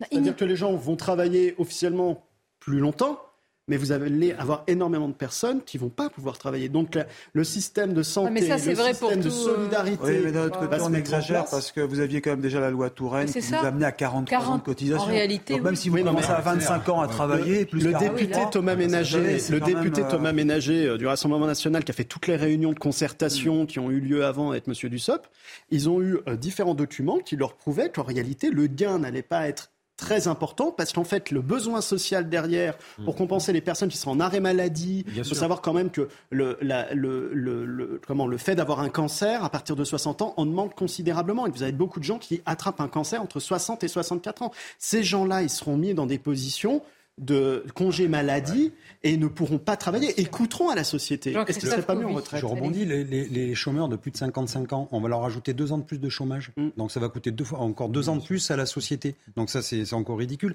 Non, mais là, moi, ce que je constate, c'est qu'effectivement, on a, on a, là, pour l'instant, je pense que c'est la politique en général qui prend une baffe. Parce que quand on veut mettre, et je prends par exemple la NUPES qui met 150 000 personnes un samedi, les corps intermédiaires, donc les syndicats, en mettent 2 millions et quelques. Ah donc on voit bien déjà que la, politique fait plus bon ménage avec les Français. Il y a un Français sur deux qui se déplace uniquement pour aller voter au présidentiel, donc c'est un désintérêt total. Sauf que quand c'est un, sujet sociétal comme ça, on voit bien que ça concerne tout le monde et que tout le monde se mobilise. Donc ça, c'est, j'allais dire, la, la première chose que je vois. Après, c'est le rapport au travail. C'est-à-dire que quand on est bien dans sa vie, quand on est bien dans son métier, on ne dit pas, il me tarde de me casser parce que j'en ai marre. Donc si j'étais un homme politique et des grands managers de grands groupes etc., je me poserais la bonne question, c'est pourquoi les gens veulent partir mais tôt à la retraite. Vous avez tout dit. Mais, parce qu'en fait, ils ont pris le, sujet à l'envers. Vous avez raison. on est en perte de sens partout. Et, les seuls qui veulent rester jusqu'à 70 mmh. ans, ce sont ceux qui ont des grands salaires. Et je vois des préfets hors cadre qui sont à la maison, qui sont bien, écoutez, hauts fonctionnaires. Et eux, ils sont contents de rester Monsieur Couvier, présentez-vous parce que vous avez dit l'essentiel. Ils auraient dû d'abord, et surtout pour Emmanuel Macron qui veut incarner la valeur travail. Pourquoi n'a-t-il pas Moi, j'aurais ouvert, moi président, j'aurais ouvert un chantier sur le, travail après le crise Covid. J'aurais laissé tout le monde débattre. Et ensuite, je dis bah. Je vais essayer de vous remettre. La vraie, formule était là, c'est de laisser les syndicats se mettre autour d'une table et discuter. Mais n'oubliez pas que tout de suite, Emmanuel Macron a fait l'erreur de se mettre à dos les syndicats. Hein. Il n'a pas vraiment écouté les, corps intermédiaires. Il y a un sujet quand même qui est à tort partagé, parce que c'est vrai que les, corps intermédiaires sont méprisés systématiquement euh, par la technostructure. Très bien. Mais est-ce que les syndicats sont arrivés avec une feuille de proposition pour, Il y en avait certaines. oui, oui. la CFTC. oui, CFTC. Est-ce que la CFTC, Peut-être pas un projet. La CFTC, vous voulez, les travailleurs chrétiens dans ce pays, ils ont certainement une force euh, intellectuelle et, de réflexion. Non, mais Laurent Berger de la CFDT, si, moi j'ai reçu ce matin le syndicat des cadres. Oui, mais très bien, c'est un excellent exemple. Les rares qui ont fait des propositions sont des propositions qui ont été combattues par les autres syndicats avant même d'être prononcées. Oui, oui, qui a laissé une feuille de route au corps? L'ancien commissaire aux retraites, il n'avait, il n'avait ah rien. Non, non, mais je veux dire, Très bien. Alors on fait quoi maintenant? Parce que ce système, bon, pardonnez-moi, je suis tout à fait d'accord avec le fait de dire qu'à partir du moment où on réfléchit à l'essentiel. C'est pas grave, un petit par exemple, là, il y a 10, 10 milliards. En France, ah, oui, oui, attendez, attendez, pas tous en même temps. On fait quoi On va. C'est la dette, c'est pas rajouter 10 milliards. C'est un sujet. C'est 15 après. Chers amis, attendez, pas tous en même temps. Je voudrais qu'on écoute, puisqu'on est aussi sur la partie politique, euh, le Rassemblement national sur la motion référendaire. Euh, alors, très intéressant, mais on ne va pas rentrer dans la petite politique, puisque la NUPES, qui a exactement le même texte, la motion référendaire quasiment avec une ligne ou deux de différence avec le RN, ne va pas voter le texte du RN parce qu'il a été tiré au sort. Écoutons Sébastien Chenu ce matin sur CNews.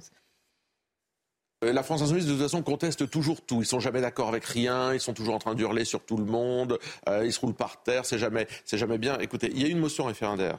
Euh, elle est aussi à leur disposition. Si c'est l'intérêt des Français que d'aller au référendum pour se prononcer, eh bien, la France Insoumise et les autres groupes de gauche peuvent voter cette motion référendaire. Ça ne va pas les engager à autre chose. Hein. nous, si c'était les autres qui avaient bénéficié de ce tirage au sort, puisqu'il y a eu un tirage au sort, ben, on l'aurait voté, parce que le but, c'est le résultat. Et le résultat, c'est d'aller au référendum. Bon, en tous les cas, c'est le mot qui est dans toutes les bouches. Hein. C'est les vertus retrouvées du référendum. Enfin, retrouver, oui, effectivement. La panacée. C'est dans l'ADN de la Ve République. Ah bah, du gaullisme, oui. Et du gaullisme. C'est la forme la plus ah pure de consultation citoyenne. Euh, et, effectivement, je pense qu'un démocrate sincère peut pas euh, euh, décemment s'opposer au référendum en, tant que règle de droit, de droit constitutionnel. Maastricht, où ça a été non, et puis après, c'était oui. Donc là, il faut dire que le Maastricht s'est passé de peu et, et avec bon, un certain matraquage médiatique. Et en 2005, malgré le matraquage médiatique, les Français ont dit non. Ah et pour autant, hein, les cornes. Et effectivement, on a, on, a, on a un peu cocufié les Français sur cette affaire, et notamment Nicolas Sarkozy. Et, souvent, quand il y a des référendums, même le référendum sur Notre-Dame-des-Landes, il n'avait pas été suivi des faits, alors même que les gens s'étaient prononcés. Oui, mais enfin, le problème, c'est qu'il y a des précédents. C'est-à-dire que quand les, derniers. Oui, un ami constitutionnaliste me disait les derniers référendums qu'il y a eu, je crois qu'il y en a eu quatre ou cinq, il n'y en a aucun qui avait été euh, suivi des faits en, en, écoutant ce qui avait été dit par les Français. Donc à un moment donné, c'est terrible. Pas de référendum sur la semaine des 4 jours. Mais qu'est-ce que vous en pensez, la semaine des 4 jours? Bonne idée ou pas? Courte pause, réfléchissez. Ah oui, on va réfléchir. Vous avez deux heures. Pour les policiers, euh, c'est compliqué, non? Ça sera travaillé moins. Bah, il y a des cycles qui existent déjà, il y a des 3-3, bah etc. Mais en fait, on fait plus d'heures par jour. Travailler moins pour travailler euh, moins. Voilà. À tout de suite. Tiens, revoilà le retour d'une idée d'un serpent de mer, la semaine de 4 jours. On en parle depuis combien de temps, Eric La semaine de 4 jours? Oh, Depuis que vous êtes né, il y a 20 ah ans. c'est vrai, on, parlait, on va en reparler. J'étais baigné par les 35 heures, et puis euh, la retraite à 60 ans, c'est quand même plus ça. Les, petit à petit, on descend. Mais c'est peut-être ça aussi. Trop de générosité de l'État a fait prendre de mauvaises habitudes. Moi, eh vous allez développer juste après les quand titres. vous êtes à 60, qu'il faut remonter à 64, l'écart est là. C'était un petit lancement pour pouvoir les titres et on revient vers vous, Michael. Raphaël Varane prend sa retraite internationale à 29 ans, annonce confirmée par le défenseur des Bleus en personne sur les réseaux sociaux. Il invoque une certaine usure physique et psychologique. La nouvelle qui a de quoi surprendre Raphaël Varane était pourtant pressenti pour succéder à Hugo Lloris au poste de capitaine de l'équipe de France de football. Le Figaro dévoile ce matin son baromètre sur les peurs des Français en 2023. On y apprend notamment que 48% des Français sont préoccupés par les risques liés à la sécurité au quotidien, 39% par le risque terroriste. On y apprend également que 87% de nos concitoyens jugent que le conflit sur la réforme des retraites, jusqu'ici sans violence, peut dégénérer. Et puis Ursula von der Leyen promet de nouvelles sanctions contre Moscou d'ici le 24 février, date anniversaire de l'invasion de l'Ukraine par la Russie. En visite à Kiev, la présidente de la Commission européenne a précisé que les sanctions existantes érodent l'économie russe et que le plafonnement du prix du pétrole russe coûtait à Moscou environ 160 millions d'euros par jour. Michael, à quel âge la retraite pour Raphaël Varane? 29 ans. Eh oui, ah eh oui. Ça donne des idées. Hein. Ah le corps est usé, il est sollicité, et comme dirait Sandrine Rousseau. Non mais là où ah, Sandrine Rousseau, a du mérite. Sandrine, un peu. Retenez cette phrase. Là où Sandrine. Non, mais j'aime bien quand vous citez Rousseau. Euh. Ben oui, oui, oui. Alors, euh, dans la famille, non, c'est Sandrine. Non, mais elle a alerté sur un sujet qui n'est pas euh, anodin. Alors, pas évidemment la retraite de Mbappé, mais c'est vrai, la retraite des, de beaucoup de joueurs professionnels, mais dans, dans, des domaines comme la gymnastique, etc., c'est un vrai sujet. Et là, il y a une pénibilité, il y a une usure du corps. Bah, écoutez, elle a dit ce qu'elle a dit sur Mbappé, et donc moi, je me suis dit, tiens, je vais aller voir pour les, euh, pour les sportifs ce que ça donne, pas les sportifs que l'on connaît tous, et c'est un sujet. Donc parfois, vous voyez, elle alerte sur des choses euh, oh, intéressantes. pas un régime spécial. Heureusement, on a préservé les danseurs classiques de l'Opéra de Paris. Ah oui. Mais et, avec eux, les danseurs du Parlement. et avec les danseurs du Parlement. Bah, c'est des régimes très spéciaux. Tout va bien. La semaine de 4 jours, c'est pas nouveau. Apparemment, euh, le gouvernement réfléchit. Là où il a ouvert maintenant tous les, oh, toutes les pistes et tous les débats. Donc la semaine euh, de 4 jours. Alors j'ai posé la question ce matin. C'est le syndicat des cadres, pour résumer, euh, François Oméril. Écoutons-le. Nous, on le pense. Hein, ça fait partie des dispositions qu'il faut examiner avec attention. C'est pas nouveau. Hein, euh, il y a plus de 30 ans, un certain nombre d'entreprises ont expérimenté. Mais ça suscite euh, l'envie parce que ah là. Ah oui, bien sûr. Euh, moi, ce ah, que je sais, c'est que partout où on l'a mise en place, le retour en arrière est très très difficile et ça ah. impose une organisation d'une certaine façon un peu plus efficace, dont on peut mesurer assez rapidement les bienfaits. Après, tout ça nécessite de passer par la négociation d'accords, bien entendu, suivant qu'on soit dans les services, dans l'industrie, dans le commerce. Ça ne se comprend pas et ça ne s'applique pas de la même façon. Mais c'est quelque chose à examiner. Alors, qu'est-ce que vous en pensez? Moi, je pense que le débat sur la réduction du temps de travail et sur l'aménagement du temps de travail est très important.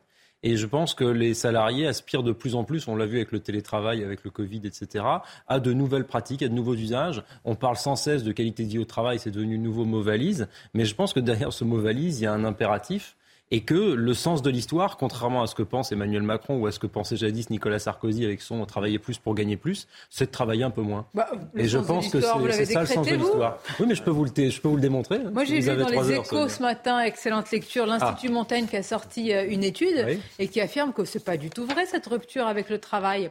Ils ont interrogé 5000 actifs, alors euh, je ne sais pas de mmh. quel domaine, et 77% sont euh, satisfaits de leur travail, ne sont pas pour travailler moins. Non, mais je sais pas, hein, mais. Oui, alors là, je serais, oui. Mais il y a je serais curieux de voir. On est d'accord. Oui. Très franchement, c'est là aussi que le sujet de la pénibilité au travail entre en compte. C'est que si vous demandez à quelqu'un qui euh, écrit des livres ou qui vient euh, chroniquer dans des émissions de télévision ou dans des journaux du soir, si son travail est pénible, même si des fois il se lève tôt le matin pour préparer son truc, ça l'intéresse, il n'y a pas de souci. La pénibilité, elle est plutôt tranquille. Par contre, si vous demandez à quelqu'un qui travaille dans une usine de 4 ou 5 heures du matin jusqu'à 14 heures, euh, dans des lieux où il fait froid ou dans des lieux où il a des problèmes articulaires ou autres, ben, à un moment donné, ça va être très compliqué. Et je suis pas sûr qu'il va vous dire oui, moi je suis prêt à travailler plus pour gagner une misère de plus. Il va vous dire, moi je suis bien d'accord de travailler un peu moins, hmm. je suis père de famille ou mère de famille, bah, je vais aller chercher mes enfants à l'école. Vous travaillez moins, mais vous gagnez Moins. Bah oui, bah alors sinon, donnez-moi la solution. Hein. Sinon, il est super ce monde idéal. Il est super. C'est une question de productivité. Euh, moi, je connaissais un ouvrier qui s'appelait Mohamed, qui tous les jours allait au travail contrôler des tuiles sur une chaîne de tuiles en faisant les 3-8 tous les jours, il levait les tuiles qui étaient défectueuses. Son travail, il était essentiel. Parce que s'il n'y a pas de tuiles, vous n'avez pas de maison. Ce que je veux dire par là, c'est que son travail était d'une pénibilité incroyable. Il est parti à la retraite à 60 ans. Il le mérite entièrement. Et il ne mérite pas de travailler plus longtemps avec la pénibilité qui était la sienne. Ce qu'il faut regarder en réalité, c'est pas de juger euh, la profession de tout à chacun, c'est de regarder ce qu'a produit la personne et si elle était heureuse de le produire. Mais attendez, mais là, vous allez tomber dans des cas particuliers. Non, mais là, je, vais aller dans votre chambre à coucher pour voir si vous êtes heureux. C'était l'objectif de la réforme avec le point qui n'était pas tout à fait absurde. le problème derrière, c'était la valeur du point. Et ça, euh, François Fillon en avait fait la blague en disant on peut faire la, réforme de la retraite avec le point, mais après, on met la valeur du point qu'on veut et ça permet d'avoir des petites retraites. Oui, c'est ça. Mais si vous mettez une valeur qui correspond à votre travail, eh bien derrière, vous pouvez partir à la retraite quand vous voulez. Moi, ma retraite, je l'aurai à 67 ans. Je suis allé sur le site du Conseil national des barreaux. jamais, vous, 67... l'avocat je m'en fiche. je m'en fiche. Ben oui. Je m'en fiche parce que je suis passionné dans le travail que je fais et peut-être que je le serai moins à 60 ans, mais en tout cas, je, je, me, je me, fiche de cela. Mais, une personne qui travaille à la chaîne, c'est pas la même chose. On donne l'impression que tous les travaux qui seraient manuels ou gestuels ne seraient pas passionnants, ce qui est faux. On dirait que le seul travail soi-disant fatigant. Charles Pédy. Oui, d'accord, mais il peut être passionnant aussi. Être charpentier couvreur, c'est passionnant. Oui. Bah, c'est très physique. Quand il fait 40 degrés. Oui, mais enfin, on peut aimer son travail. Policier ou pompier Vous pouvez aimer votre travail. d'accord ben Alors moi, je suis d'accord, mais par exemple, je prends l'exemple des policiers. Les policiers, effectivement, il y a la charge émotionnelle, la charge missionnelle, la prise de risque, etc physique, parce qu'on travaille en décalage, les nuits, les jours, les jours fériés, etc. Enfin, il y a un système de cycle. D'ailleurs, la, semaine de 4 jours, euh, il y a des cycles nous, qui nous permettent d'avoir des semaines, entre guillemets, de 3 jours, 2 jours de repos, 3 jours de travail, 2 jours de repos, etc. C'est cyclé. Euh, pendant il y a des collègues qui travaillaient en 4-2, c'est-à-dire 4 jours d'affilée, 2 jours de repos. Donc en fait, on avait un week-end sur 6 Donc ça, ça a un prix aussi, c'est un coût. On est en, décalage avec la vie de nos familles, des enfants, l'éducation. Enfin bref, donc il y a tout à remettre aussi quand même le, sur la table. Et puis, euh, effectivement, euh, on ne va pas comparer le travail, mais par exemple, est-ce que le travail d'un policier est plus pénible que le travail d'un sénateur qui, lui, au bout de 6 ans, aura 2100 euros de retraite? Ah Vous me prenez un exemple, je, sens que ça vous chatouille, là. Parce qu'en fait, on fait la leçon, tous les jours, on fait la leçon aux gens et on ne se l'applique pas à soi, en fait, quelque part. Donc, ouais, c'est un petit, petite blague de populisme, mais... Non, mais le député, le député de Courson a posé la question. Mais oui, moi, je suis d'accord, les députés, les Vous avez vu ce qu'a dit le gouvernement, ça ne relevait pas de son champ, c'était de la loi organique. Ah oui, bien sûr. Donc tout, le monde doit se poser cette question. Euh, dès lors qu'on décide une grande réforme des retraites, bah, tout le monde s'y met. Euh, voilà. Donc, euh, mais après, après, encore une fois, le, sens du travail, c'est ça. Quand on est bien dans son travail, on ne pense pas à sa retraite. Parce que dans retraite, il y a le mot retrait. Et effectivement, des fois, certains peuvent se mettre en retrait de la vie. Et donc, ça se prépare une retraite. Et donc, il faut prévoir tout ça aussi. Il faut prévoir de l'aménagement de temps de travail quand on vieillit. C'est-à-dire que quand on dit, voilà, moi, je suis pas bon à jeter, mais je serai encore utile aux actifs pour les former, pour les encadrer. On voit ça, nous aussi, dans la police. Il y a des collègues qui nous disent, moi, j'aimerais bien rester un peu plus longtemps pour encadrer les jeunes parce que, ben, on, a un manque de débriefing, par exemple, sur des missions. On a un taux de suicide chez nous. Euh, on a une moyenne de 50 suicides par an. Euh, on a des milliers de blessés, euh, voilà, des, quelques dizaines de, morts en service. Et tout ça, bah, effectivement, à 62 ans, on a ras la casquette, on n'a qu'une envie. Bah oui, c'est changer de vie et c'est profiter euh, d'une nouvelle vie quelque part, parce eh qu'on a donné notre temps. Voilà. Mais on l'entend parfaitement. chose, hein, c'est que quand même, il y a mm. pas uniquement le problème de la considération qu'on a pour son propre travail, mais aussi de la considération que vous procure votre emploi vis-à-vis des autres. Mm. et mais oui, le statut social et la, et la reconnaissance qu'on a. Vous voyez, euh, on est tous reconnaissants aux éboueurs, par exemple. Bien sûr. Donc il y a aussi des contre-exemples, c'est-à-dire il y a des, métiers euh, pour, dans lesquels les salariés n'ont pas beaucoup de considération pour ce qu'ils font, mais nous, le reste de la société, on a beaucoup de considération pour eux à raison de ce qu'ils font, dans l'ingratitude de la tâche. Bon, mais il y a, ça pose un deuxième sujet, c'est étant donné la retraite qui vous est servie à la fin de votre carrière, vous espérez euh, euh, que l'âge intervienne le plus tôt possible parce que vous, vous n'avez pas de considération pour votre travail. Mais la, mais la pension qui vous sera versée vous oblige à prendre un autre travail. Mmh. Parce que ça aussi, dans les débats, personne n'en parle. Et c'est le sort qui est réservé à ce travail supplémentaire que vous fournissez à la fin de votre vie professionnelle. Le, nouvel emploi que vous occupez, pour lequel vous allez continuer à cotiser, mais à fond perdu. Et, exactement. Et ce cumul emploi-retraite. Vous voyez, il est révisé euh, euh, là pour les salariés, ce qui est équitable. Mais, vous voyez, pour les professionnels libérales, pour nous les avocats, non. Hmm. Pourquoi il y a ce distinguo dans la réforme? Pourquoi, quand on revient sur une injustice, c'est euh, au mépris des droits des ah, autres? moi je, suis d'accord. À quelle hauteur vous cotisez? Ah, non, mais en fait, c'est ça. Non, non, mais voilà.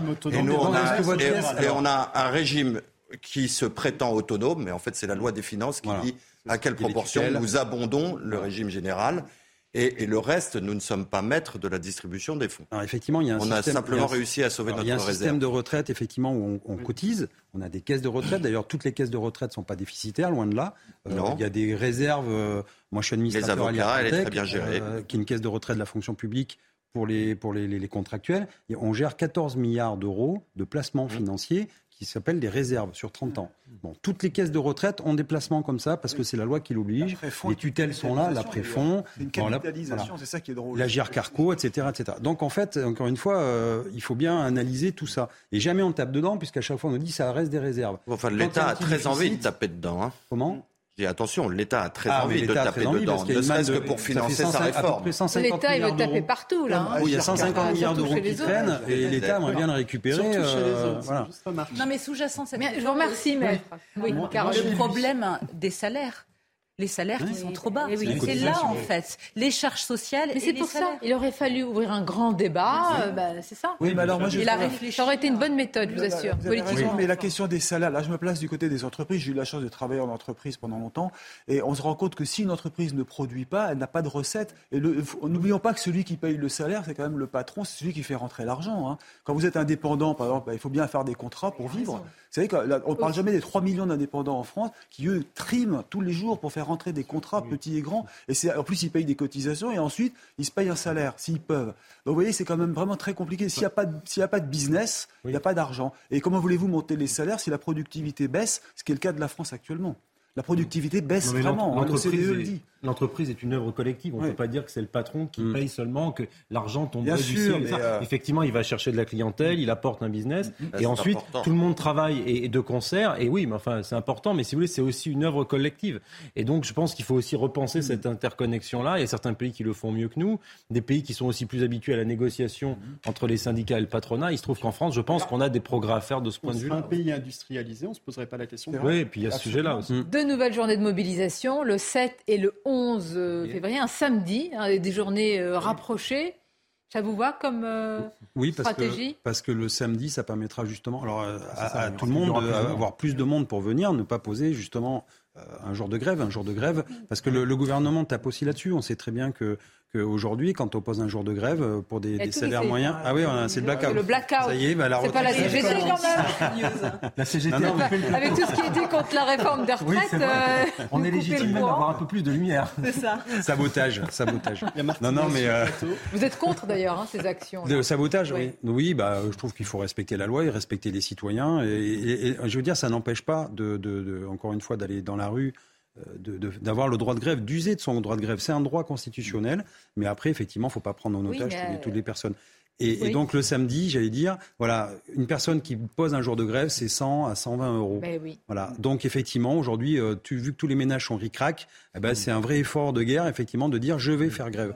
donc c'est pour ça aussi qu'on fait euh, on organise une grande euh, manifestation le samedi pour qu'il y ait un maximum de personnes qui puissent venir. Et ça sera quand même l'acte 4. Ah oui, ça rappelle la période des Gilets jaunes quand même, hein, soyons Pour certains, pour les commerçants, ça ne rappelle pas que des bons de souvenirs. le souligner, mais comme toujours, j'attends de voir si les entreprises privées sont dans la rue. Et deuxièmement, qui sera majoritaire en grève? C'est encore la SNCF. Et c'est pas elle qui est la plus concernée par la réforme des retraites. Vous voyez, vraiment, franchement, je comprends pas. je vous garantis que dans la rue, la mobilisation, elle était composite, interprofessionnelle. Vous aviez euh, tout, un tas de professions dont on ne parle jamais. J'ai vu qu'il y avait des avec des clercs de notaires mmh. qui s'inquiètent beaucoup pour leur avenir professionnel. Non, mais là, on parlait des blocages. oui, des, blocages, mais de fait, les gens qui étaient dans la rue mardi, ce sont des gens qui étaient en grève. Donc, ils ont euh, fait la grève dans leur travail et probablement que ça a eu des conséquences.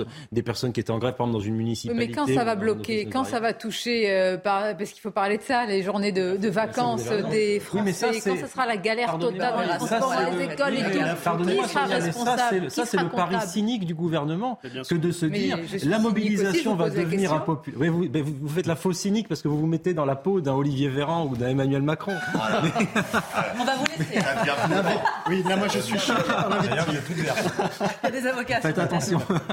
non, je plaisante. Non, mais je pense que ce cynisme-là, pour, pour être plus sérieux, il est de se mm. dire finalement, si la grève et si la mobilisation devient impopulaire auprès des Français et que les gens ne peuvent plus se déplacer, qui râlent, qui rouspètent, etc., transport en commun, là, on va reprendre l'agenda médiatique. Mais c'est un calcul extrêmement cynique, pardonnez-moi, et pas démocratique au sens de la, de la réflexion avec les corps intermédiaires, de la négociation. C'est vieux comme la, politique. Hein, bah oui, mais c'est aussi ça qui fait que les gens votent de moins en moins et qu'il y a de la défiance pour les élus. Non, mais dites-moi, on a une pièce de théâtre. Vous avez un des syndicats qui disent non, tout sauf le report de l'âge légal. Vous avez un gouvernement qui dit tout sauf toucher à l'âge. Qu'est-ce qui va se passer entre-temps?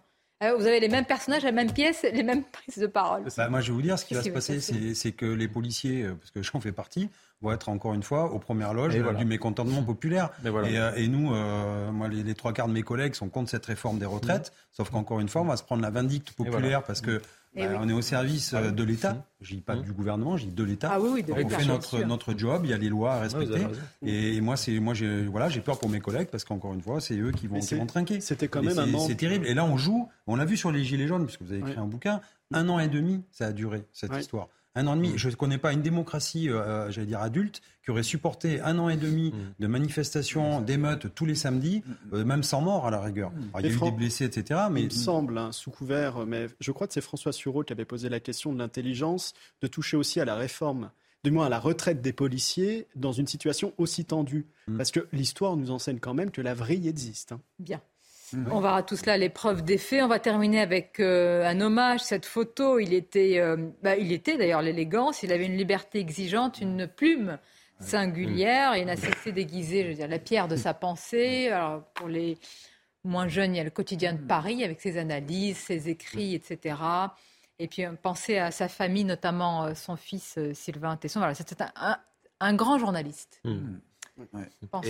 Et animateur d'un très bon théâtre, le théâtre de poche à Exactement. Oui. Et, que, tout à fait. Voilà une Il a dépense, su revivifier voilà une et dépense élégante. Merci à vous, merci. C'était un plaisir de vous avoir autour de la table. À très bientôt et bon après-midi, je l'espère, sur CNews.